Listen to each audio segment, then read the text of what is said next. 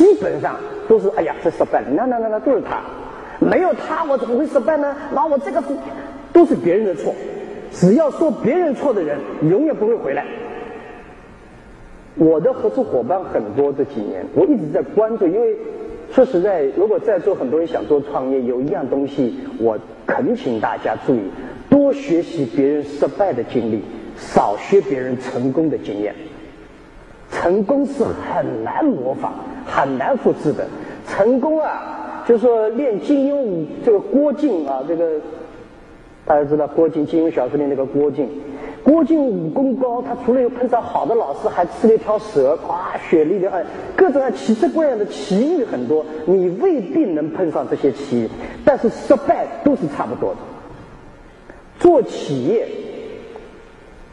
我们中国大陆称之为下海，下海有点像上战场一样，活着回来就是成功。做企业就打仗一样，你打仗啊，你活回来那就是成功了。所以，某种上，老兵和新兵是有差异的。新兵是一声冲锋就上去，老兵听听机枪队，躲在角落上慢慢冲出去。